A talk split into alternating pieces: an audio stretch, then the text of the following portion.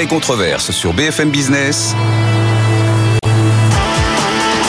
Nicolas Dose accueille les experts. Avec Dorothée Rouzet, chef économiste de la Direction Générale du Trésor, Erwan Tison, directeur des études de l'Institut Sapiens, Jean-Marc Daniel, professeur à l'ESCP et membre du comité éditorial de Pour l'écho, avec à la une du numéro de février, la problématique du logement. Alors j'ai déjà des réactions sur les marchés. Hein. Euh, ne faites pas l'erreur de jauger les indices boursiers par le prisme de leur niveau absolu. Ça n'a aucun sens. Les profits du CAC ont doublé depuis 2019 alors que l'indice n'a gagné que 73%, même en intégrant les dividendes. Il est donc en retard. Vous vous achetez? Jean-Marc Oui, c'est pas idiot. non, non, c'est pas idiot comme remarque. Euh, mais vous le disiez d'ailleurs que le problème du CAC, c'est que c'est les plus performants. Ah ben oui, oui. donc forcément, c'est un prisme déformant. C'est un prisme déformant par rapport à la croissance dans le CAC 40, c'est un club d'excellence où on vire les mauvais et, on intègre des nouveaux bons. C'est la destruction. Il n'y a que la création de la destruction créatrice. Oui, voilà. CAC 40. Euh. La semaine à 10 milliards, Dorothée, pour terminer le tour de table. Euh, oui, pour réagir un peu, un peu à ce qui a été dit. Enfin, je, je suis pas, je suis pas complètement d'accord, loin de là. Bon, d'abord sur l'accusation d'amateurisme, je pense qu'il faut voir aussi que dans euh, la réduction des dépenses publiques, on a, on a deux phases qui sont engagées. On a la phase qui est celle euh, maintenant qui est effectivement, euh, il faut des résultats rapides et les résultats sur 2024. Euh, si on veut les avoir dans l'année, il vaut mieux le faire maintenant que dans trois mois ou dans six mois. D'où aussi cette démarche de passer par décret, de passer par décret d'annulation sur les crédits de l'État parce que c'est ce sur quoi on peut agir vite.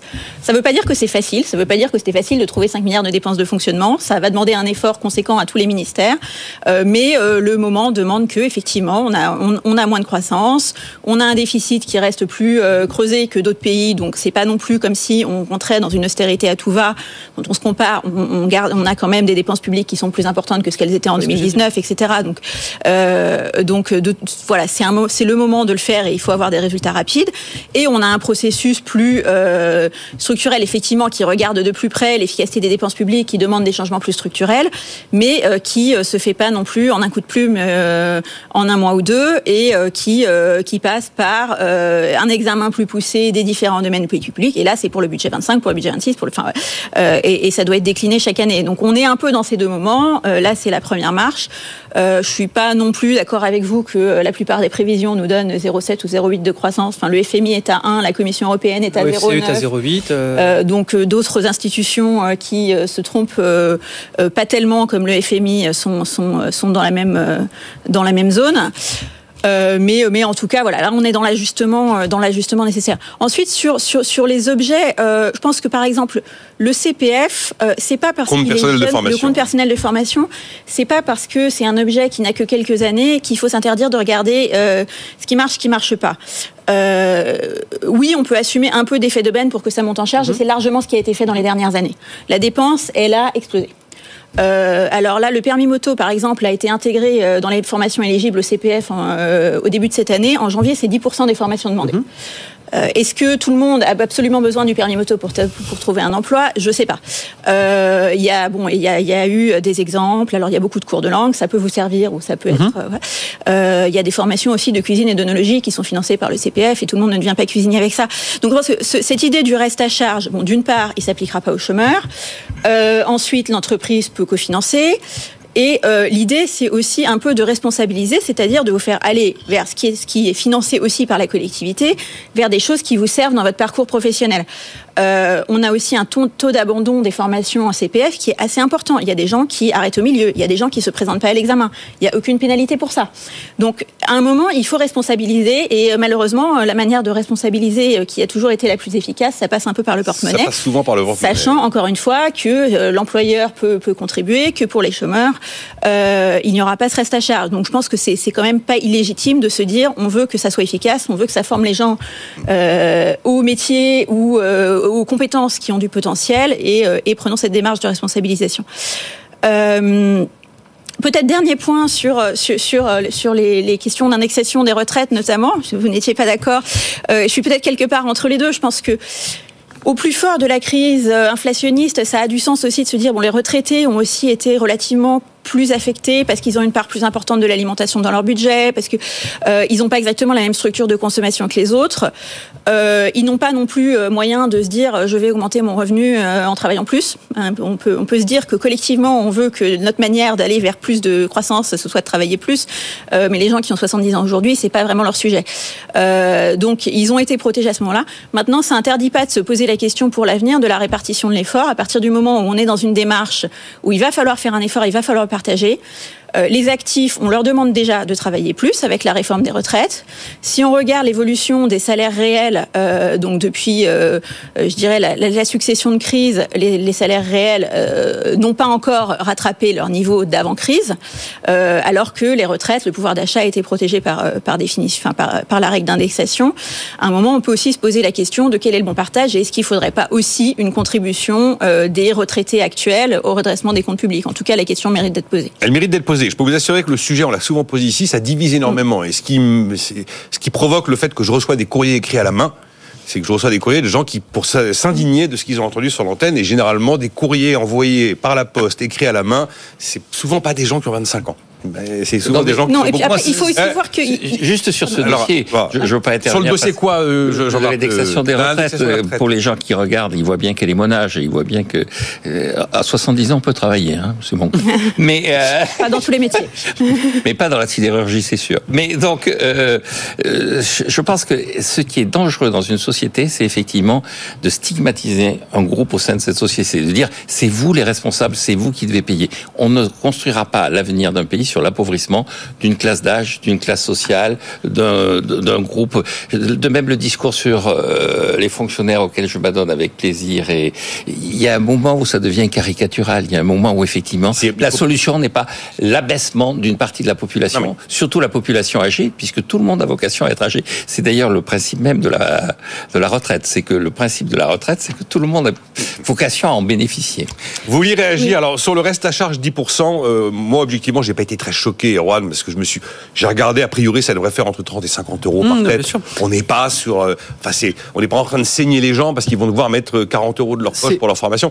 Vous vouliez réagir à ce que disait visiblement. C'est pas mon point. Rapidement, le, le, et je, je, je, souscris à ce que vous avez dit. Je, je, m'inscris pas en faux par rapport à ce que vous dites dans le. Moi, ce que, là où je m'inscris en faux, c'est sur le signal qui est envoyé. On, on, on a besoin de la, la formation professionnelle. Il faut savoir que c'est la France qui l'a inventé en 1793 avec le projet Condorcet. On a été les pionniers là-dessus jusque dans les années 70 où on a été les meilleurs du monde parce qu'on a été ceux qui avaient été capables de créer une ingénierie que tout le monde dans les pays du monde nous ont, su justement nous, copier.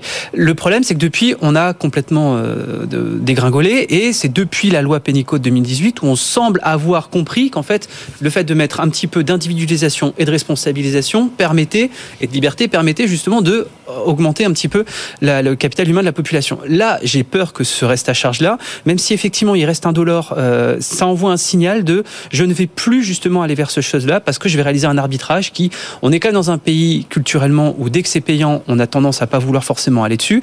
Et de me dire que c'est pour économiser 3 ou 400 millions d'euros, je crois, ce, reste à charge-là, je trouve ça vraiment dommageable, surtout au vu des masses qu'il nous faudrait pour les prochaines années. Je reprends toujours mon exemple du Danemark ou mon exemple de la Suède. La Danemark qui a constitutionnalisé sa formation professionnelle, ou la Suède, quand vous faites un emploi à 25 ans de manutentionnaire, à 27 ans, vous le faites plus parce que vous avez l'équivalent d'un compte personnel de formation, vous vous formez tout au long de votre vie. Et là, justement, on peut travailler euh, jusqu'à 67, 70 ans. Le, la retraite en Suède, en Suède à 67 ans, il n'y a pas de débat. Hein. Au Danemark, il n'y a pas de débat non plus. Pourquoi? Parce que quand vous faites un métier pénible, vous ne le faites plus au bout de 3-4 ans. Voilà, oui. En France, quand vous n'avez pas de diplôme, eh ben, on considère que vous allez faire un métier pénible toute votre vie parce qu'il n'y a pas cette logique effectivement de requalification. Et le fait justement de mettre ce reste à charge là, je suis d'accord, c'est un dollar budgétairement, mais ça participe au fait de se dire la formation professionnelle, c'est qu'une variable budgétaire d'ajustement.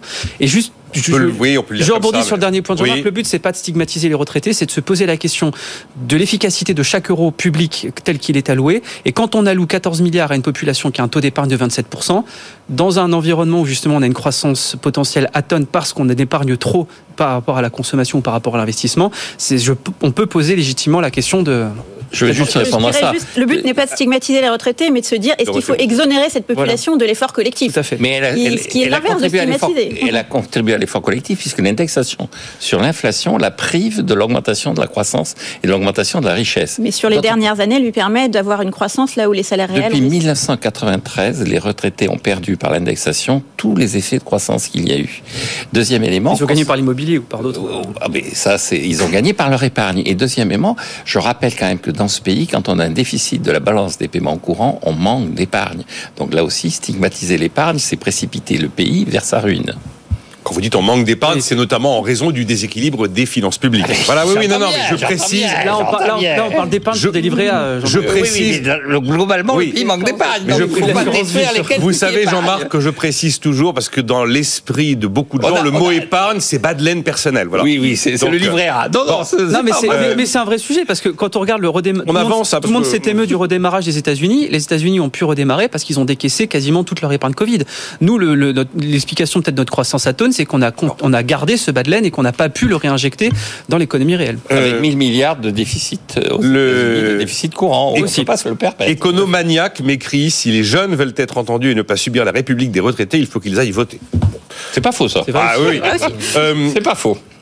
Qui a un mot à dire sur alors bon je vous ai lu une réaction tout à l'heure d'un auditeur me disant que je comprenais rien au marché financier mais qui a un mot à dire sur la très bonne santé des marchés financiers? Jean-Marc ça vous inspire quoi euh, oh Non mais c'est plutôt presque 8000 points pour le CAC 40 euh, le CAC 40 quand vous regardez les résultats vous vous dites ben il vit dans un monde qui est pas le mien mais c'est d'ailleurs relativement vrai. Parce que... Euh, oui, oui, je rebondis sur, sur deux éléments par rapport à ça. La première, c'est ce que vous disiez, ce qu'on a dit plusieurs fois sur cette antenne. Encore une fois, le CAC 40, c'est les meilleurs. Donc, dans ce que je disais, la destruction créatrice, c'est la création. Donc, il y a quand même, il y a quand même des activités qui sont moins porteuses que le CAC 40 en tant que tel. Donc, c'est un indice. C'est pas. Il y a un trompe-l'œil CAC 40. Il y a un trompe-l'œil du CAC 40.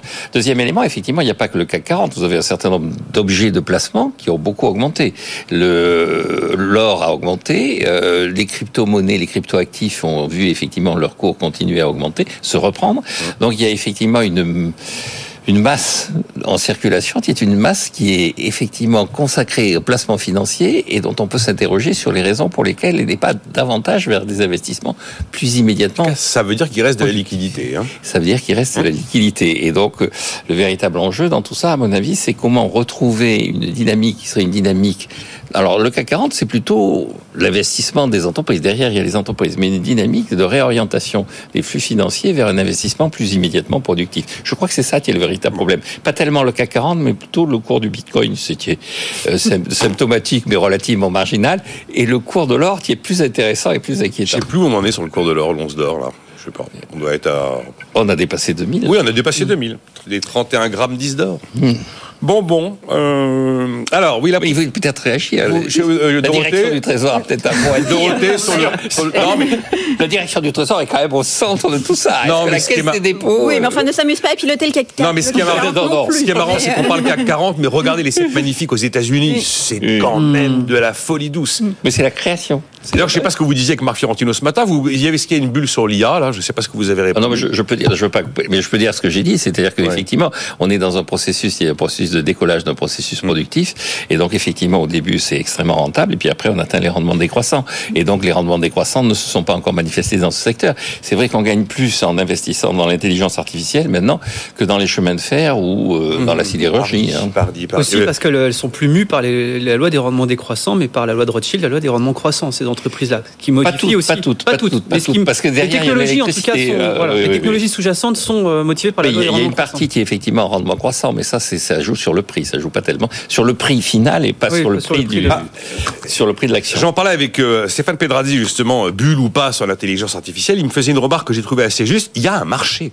Il y a un marché de l'intelligence artificielle. Il y a des débouchés, il y a du business, il y a des ventes, il y a du chiffre d'affaires, il y a des produits, il y a du hardware, il y a des voilà. Et c'est sur ce marché, effectivement, et pas sur le marché des actions. C'est sur ce marché-là qu'il y a un problème de rendement, qui sont des rendements croissants. Euh, J'aimerais vous faire réagir, bah, je sais pas, Dorothée, sur l'histoire du patron de Lidl, là. Parce que je savais pas, j'ai questionné Jean-Marc Daniel, qui est quand même euh, le professeur en économie. Je lui dis, Jean-Marc, c'est quand même un contrôle des prix d'une manière ou d'une autre. Généralement, on contrôle les prix pour mettre un prix max, comme on fait sur les loyers, par exemple, pour préserver le pouvoir d'achat. Et on sait quels sont les effets des contrôles de prix. Bah voilà, on fabrique de la pénurie. Et là, le patron de Lidl, il fait l'inverse. Il dit il faut un prix minimum garanti pour le producteur. Par exemple, il donne l'exemple du lait. Le gars qui, qui produit du lait, on lui garantit 46 centimes le litre. Jamais personne ne pourra lui verser moins. Prix garanti non négociable. Et puis il dit après, il faut un prix minimum à la vente, dans les rayons. Que ce soit les rayons de Lidl, de Carrefour, de Auchan, 1 euro le litre, pas moins.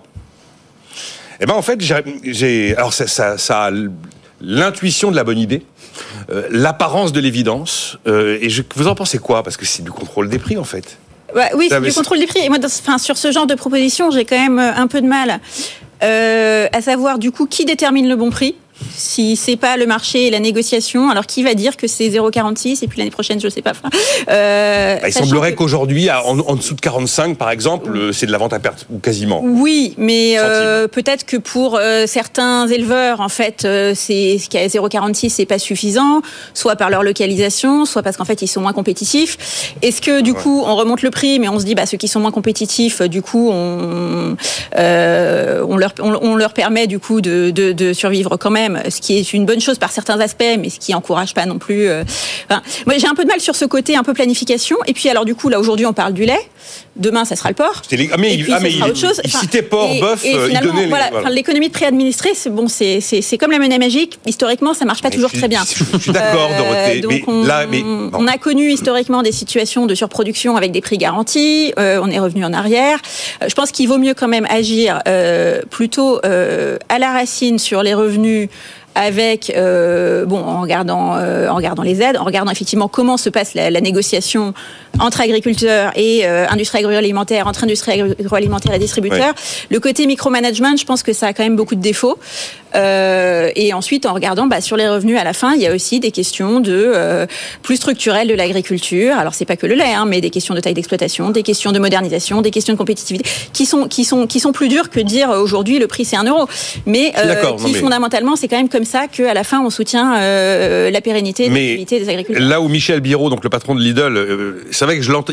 Lui, bon, il, c'est un monde quand on n'est pas dedans, c'est difficile de vraiment savoir comment ça se passe. Vous dites ces négociations là, parce que c'est quand même un, un, un univers à part. Il dit, mais regardez, normalement, l'intelligence collective devrait aboutir à un système où l'agriculteur, quoi qu'il arrive, est quand même payé pour ce qu'il mm. produit et qu'il ne soit pas à perte. Il y en a quand même plein qui sont à perte. On fait une loi Egalim 1, Egalim 2, Egalim 3. Ça commence avec les états généraux de l'alimentation, d'où Egalim en 2017. On fait une loi Egalim 4, on n'y arrive pas. La réalité, c'est qu'on n'y arrive pas. Euh, qui veut réagir à ça, là, le, prix minimum? Oh, non, non, mais là, j'achète complètement la démonstration. moi, aussi, encore une fois, il y a eu des expériences historiques. Oui, hein. mais... Je rappelle, 1957, début du marché commun, il n'y a pas assez de lait, on distribue du lait dans les, dans les écoles. Bon. Donc on fait un prix minimum pour être sûr d'augmenter la production. 20 ans après, si Command Scholl dit qu'est-ce qu'on va faire de tout ce lait mmh. Qu'est-ce qu'on va faire de ces montagnes de beurre? Et donc on distribue de nouveau du beurre dans les écoles, mais dans les cantines, en disant vous débrouillez-vous pour faire euh, des pâtisseries et pour euh, débarrasser de ce beurre. Et arrive 1992, les réformes McCharry qui dit le bon prix dans l'agriculture doit être celui du marché et on doit subventionner les agriculteurs pour leur activité qu'il appelle de jardinier. Ce que je trouve inquiétant dans ce qui se passe à l'heure actuelle, c'est qu'on a complètement oublié les réflexions de ces années-là, notamment les réflexions de des réformes McCharry, et on revient en arrière, mais on revient aux années 70.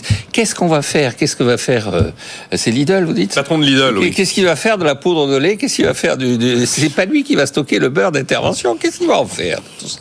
Et donc, euh, et, puis alors après, effectivement, quel est le bon prix? Est-ce que c'est le, le, coût marginal de l'agriculture en montagne? Est-ce que c'est euh, enfin tout, ça n'a pas de sens. Je rejoins ce que vient de dire Dorothée. Tout ça n'a pas de euh, sens et l'expérience historique en plus le confirme.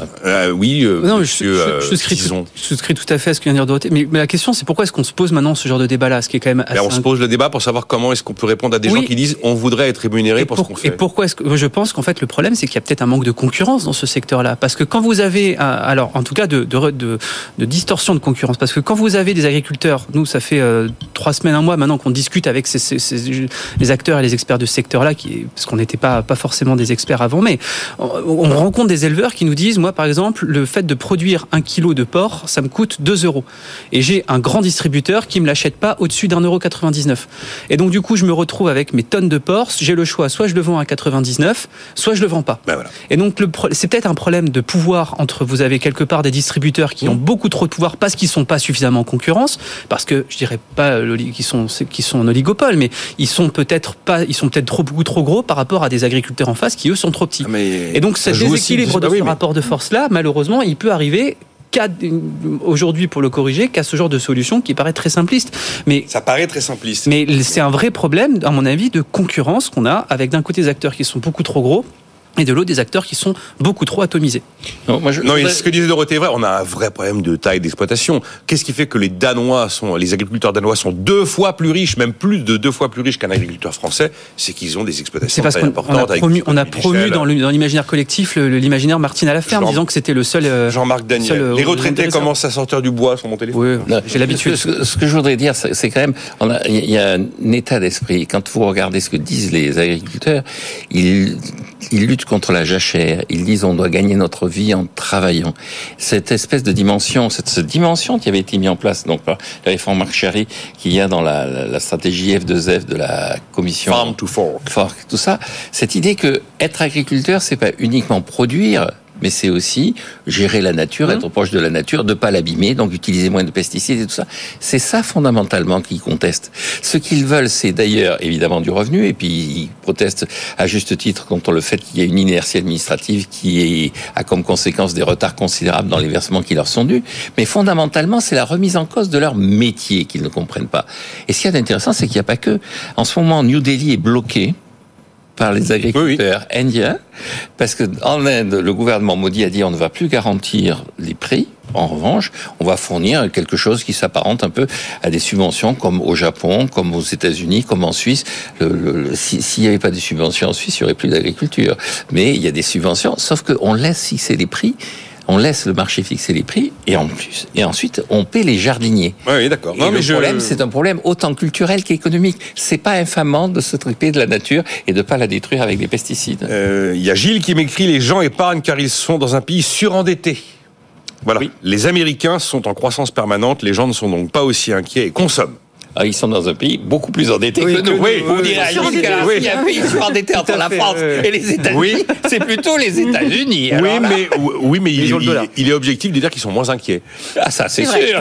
Vous, prenez le taux d'épargne des ménages, des ménages, hein, l'épargne, les bas de laine, c'est 3% aux US. c'est 15% en zone euro. Ça, ils sont pas inquiets. Ça ne veut pas dire qu'objectivement, ils n'ont pas des raisons d'être euh, inquiets. Vos invités ont souvent un biais anti-retraité, m'écrit Marx.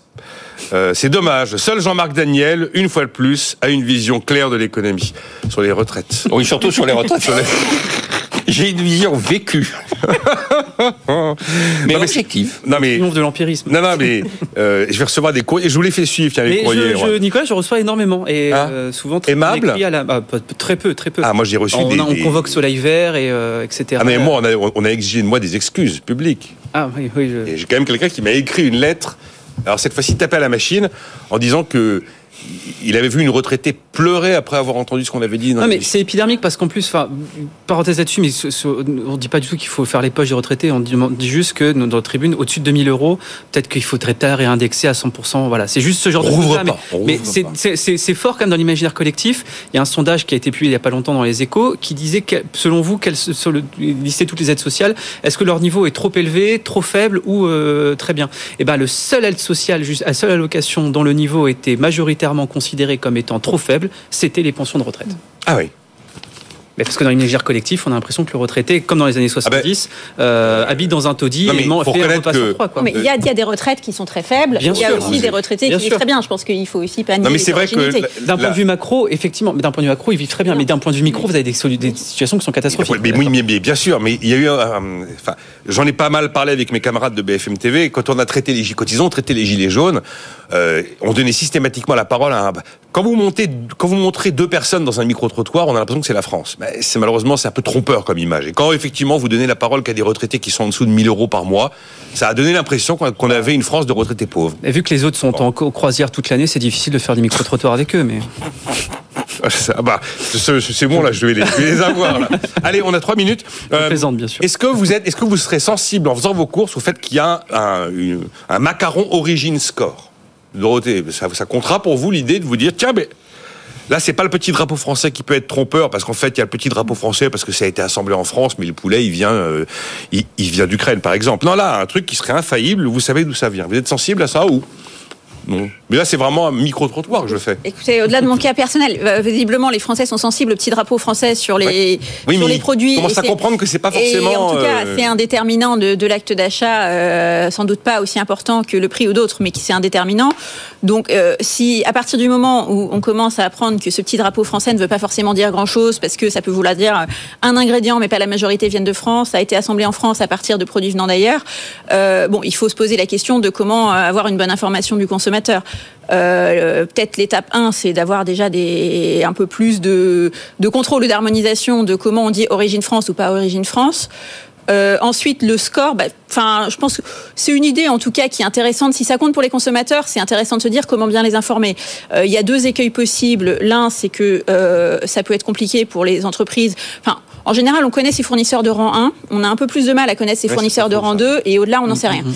Euh, donc, euh, il faut quand même réfléchir dans ce type de calcul à pas faire quelque chose qui est euh, trop complexe à mettre en œuvre et qui à la fois ait du sens.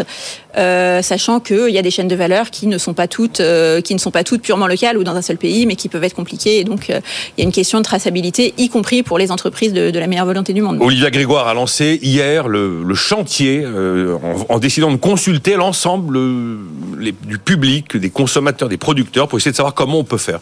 Vous serez sensible au fait d'avoir un originaire, origine score euh bah, un, des, un des cinq déterminants de la, de la concurrence pure et parfaite, c'est la liberté d'information. Et le, je pense que non seulement on doit avoir l'information sur l'origine du produit, parce que le consommateur doit du coup savoir euh, qu'est-ce qu'il achète, mais aussi ajouter l'impact carbone réel ah. euh, de ce. Aujourd'hui, on a 15 labels par, par, par bot, on ne s'en retrouve plus. Il faudrait peut-être faire le ménage là-dedans. Effectivement, se dire ce produit-là a été acheté là, produit ici, transformé ici, et l'impact carbone que vous achetez de tant de grammes de CO2. Basta. Et après, par la mécanique des prix, on laisse le consommateur décider et arbitrer où va aller son, sa consommation. C'est un peu l'idée qui a été développée dans un rapport euh, assez intéressant rendu récemment par le Conseil national de la productivité. Tout à fait. Tout 30 secondes sur l'origine score, Jean-Marc. Oui, oui. Faut pas toucher le micro. Euh.